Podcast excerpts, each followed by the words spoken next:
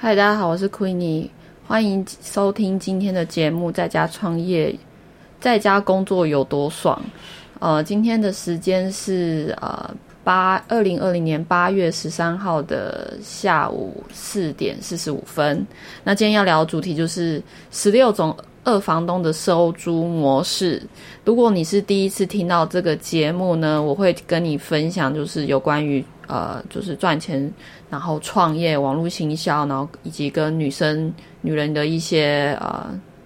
一些独立经济思考、独立的生活方式，那我会都在这个节目跟你分享。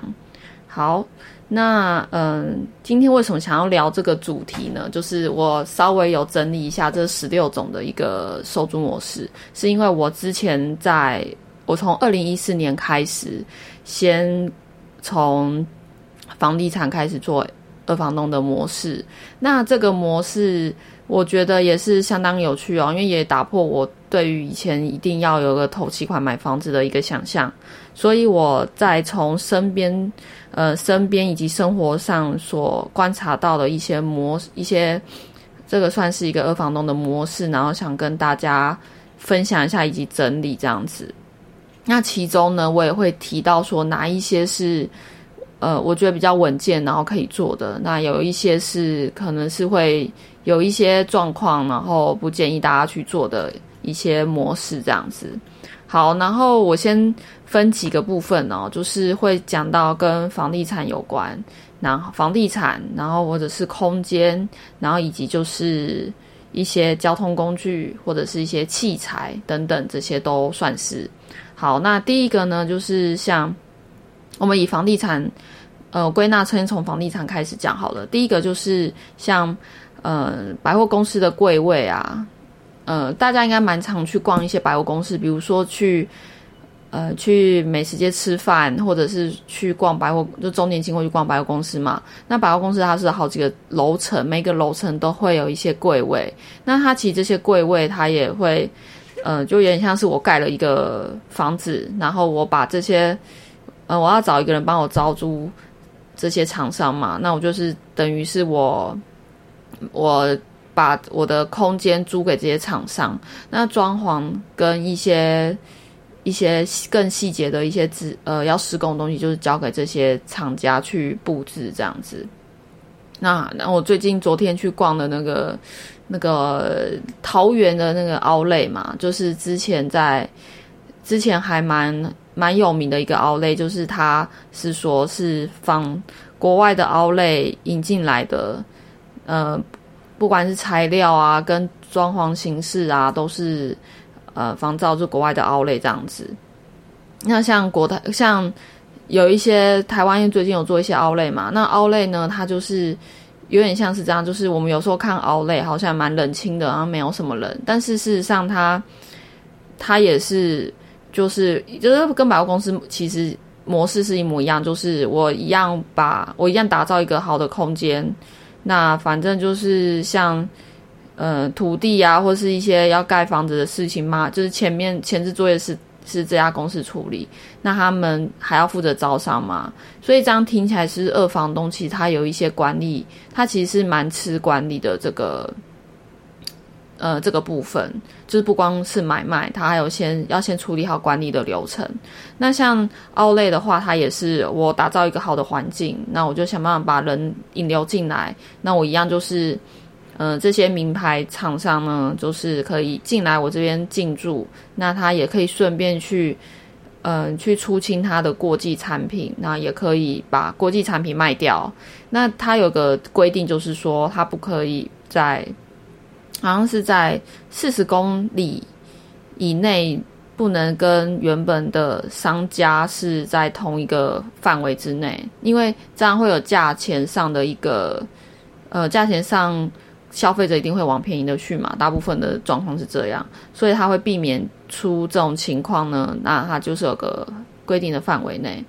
然后再就是跟房地产有关，就是它有个店面，以及会我们有时候在。嗯，在市区里面有看到一些特卖会，那这些特卖会它也是比较短期的。然后再来就是像，呃，最近也蛮红的，就是呃，共享办公室。然后以及共享公寓嘛，共享办公室它就是一样，我出租了，我租下这个空间，然后把它空间规划改造成可以适合住家还是办公室。那其实这个商业模式是现在还蛮多人在做的，所以他其实要做的事情一样，就是做我我负责把人找进来，然后呃我负责去做一个，就是这个二房东就负责去做一个管理的工作这样。然后还有个品牌，就是比较有名做共享办公室的品牌，就是小树屋嘛。然后以及就是共享公寓，就是目前是呃还蛮受年轻人欢迎的酒楼。那他们一样都做的事情就是，呃要负责招租跟管理这样子。然后再来我看一下，我跟房地产有关的，嗯，跟房地产稍微还有关系的部分，大概先。目前大概是这些，然后再来就是可能像，嗯，跟我们每个月交电话钱比较关心的，有点像是说，像如果说在呃这个节目里面你有出国的经验的观众朋友，比如说你去一些国家旅游的时候呢，是不是会在 Klook 去预定，就是要。可能出国用的 WiFi 的分享器，那这个也算是，因为它是用日租的方法嘛，所以它就会有一些不同的价格。然后以及就是我们每个月交电话费，其实这个它这个模式也有点像是收租的模式，因为不缴电话费就没办法用嘛。其实就是有一些必要支出的费用是大家不可缺少的。然后再就是之前还有就是衣服租借，因为大家。知道说现在的快时尚已经，嗯，对消费者来说可能有某部分的麻痹了，就是发现说我并不是每天要参加 party 或者是参加一些呃宴会场合，然后每天都要穿这么华丽的衣服。那有一些消费者意识到说这样买了衣服有占也占了衣柜的位置，然后也很也很可能也算是某部分比较花钱吧，所以也现在有些人也是。会倾向就是说，按他可能去一些重要的场合，他衣服用租借的方式就可以解决掉这些问题了。然后再来呢，还有就是之前最夯的，就是非常非常多人在经营的，就是夹娃娃机。那夹娃娃机它就是有分呃分两个，一个叫长组，一个叫台组。长组的部分就是我把这个店面，我可能把一样把一个空间租下来，然后然后哎。一个叫我说长竹嘛，一个叫台主，然后台主就是夹娃娃机，它不是有个那个就是一个夹娃娃的那个机器嘛？那它就是负责可能比如说我我我可以当这两个人，或者是说我都从从场地，然后夹娃娃机，然后以及材料都是就是夹娃娃的里面内容都是他来去做。那通常比较聪比较。聪明的做法就是，我把这些东西准备好，那还是做一个招租的动作，就说哦，我有场地，我也有机器，那也欢迎你们来跟我每个月租。那这个好处就是说，他他只要找到人去呃使用这个娃娃机，愿意租的话呢，其实它也就是可以有个二房东的，这也有个收租模式啊。然后再来就是还有一个一人电话 KTV 的部分。那个 KTV 现在不是好像一首歌我记得二十块吧？就是你可以在一个空间里面唱歌，这样唱一首歌这样子。那算有些人可以这样打发时间，也不用花一个人要去 KTV 花五六百块。好，然后再来就是，嗯，我看一下哦，最近应该还有就是共享机车跟共享汽车。共享机车呢，就像是比如说 WeMo 啊、GoShare 啊，还有就是 iRent 这几个品牌现在在做。共享机车的部分，但我有时候觉得他们的思维，这家这几个公司的思维也蛮厉害的，就是他会想到说，OK，我就是我就是把把机车，因为台湾其在台湾哦，其实机车的密度已经算蛮高的，就是几乎一个家庭有三台摩托车吧，就是爸爸妈妈爸爸一台，妈妈一台，然后或自己一台，至少会有三台摩托车，但是他们还是看到这个市场的需求。那还还是开始，因为一开始也是，呃，就是去测试这个市场，说是不是真的有这样的需求。所以，共享机车现在也蛮多人在使用，包含我也会使用。我觉得有时候还蛮方便的，因为呃，已经过了刚骑摩托车那个年纪，因为刚骑摩托车那个年纪是最兴奋的，就是会一直想要骑摩托车到处跑嘛。但是当这个年纪过，就会觉得啊，骑摩托车好热好累，然后就觉得 就觉得没那么方便了。所以共享机车它还是有一个必要存在性，就是呃不想花计程车钱，然后有些地方公车又不会到，所以它可以巧妙的解决一些嗯一些算是交通问题吧。然后再就是共享汽车，然后 Iron 是第一个做共享汽车的人。那他这个模式就是分两种，一种就是你要路边租车也 OK，因为就是打开的 App，然后去找车子，然后或者是说他们有租一个停车场，那他的他把他们家的汽车都放在同一个停车场里面。那如果说你要还车的时候呢，你就可以开进那个停车场里面。好，然后再来就是我们最熟悉的 U Bike 脚踏车，脚踏车就是一样嘛，还有使用的时候就是去租借这样子。好，那我先统整一下，就说什么是二房东好了。二房东的工作就是，他其实就是把一个空间或资产租下来，然后呢再做一个整理，空间的整理，这样主要就是装潢跟空间的整理，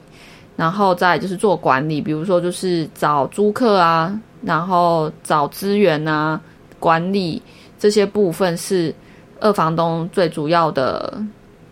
工作项目。然后突然还有想到一个，就是摄影器材的日租。呃，像比如说之前还蛮多人买 Go 那个 GoPro，GoPro 是 GoPro 嘛？对，GoPro，GoPro 就是户外活动大家觉得很酷炫的一个很迷你型的一个摄影器材，但是。后来还蛮多人，或者是那个叫什么，拍那个相机或者是拍影片也会用的，那叫做呃，有个叫是一个算防震动器的一个器材，就是比较重一点，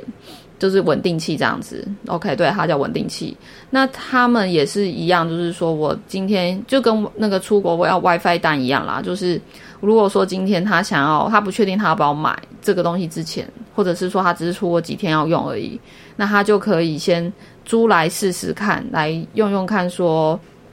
记录自己的生活，那以及，嗯，以及就是他可能觉得他刚好要去学潜水，然后短时间要用，可能这五天要用而已，但是他觉得他平常不会用，那这时候租借就非常的划算的。那当你租一租呢，觉得这东西 很有必要存在的话呢，那。消费者就进去进一步去购买嘛。好，那我想跟大家讲，就是哪一些现在我觉得还能做，就是现在市场上我觉得算比较稳定一点的。我觉得像不外乎就是住宿啊，然后跟呃跟办公的吧，然后以及交通方面的，然后电话费，因为要成立一个电信电力公司。电信公司嘛，所以这个资本比较高，但还是蛮多人在嗯做一些跟房地产比较相关的工作，这样子就是就是二房东，比如说住宿啊，或者是共享办公室这样子。那像我觉得像夹娃娃机跟跟电话亭的部分，这种娱乐型的部分，因为我其实老实说我没有做过这个市场，但是呢，也相当多的，就是夹娃娃机这些台主就是。大家也知道说，好多人做娃娃机哦，但是其实说真的，倒的也蛮多的。那我觉得，如果说今天你要从一个小资本开始做，呃，做二房东的话呢，我会蛮推荐，就是先从先从自己先从住宿开始吧。如果真的要做，但嗯，像长租的部分，其实利润已经没有那么利润，其实蛮薄的。那如果说像以前之前蛮红的这个 A M B N B 的话呢，嗯，A M B N B 它的就是日租相对利润率比较好嘛。那我觉得我再讲一集，就是嗯，长租跟短租的利润大概背后到底差多少？那我希望就是如果说今天你也想赚钱，然后想要进入这个收租模式呢，我也会很乐意跟你分享我过去的一些经验跟现在在做的事情。好，那我会把这十六种模式呢，就是打成一个，我就是会放在我的资讯栏下面。如果说今天你是呃听 podcast 的朋友呢，呃，那也欢迎你，就是可能在可能要重重听，或者是写 email 跟我联络，就是说去这我讲的这十六种模式。那 YouTube 的频道朋友们，那我就会写把这十六个模式写在我的那个资讯栏下方，那你就可以参考看看。那我们也可以讨论一下，说哪个模式是对于之前之前呃现在目前手上的资源是比较可以去马上实行的。好，那希望今天这个节目呢，可以让你有一点点。在生活上的观察跟启发，那我们下次见喽，拜拜。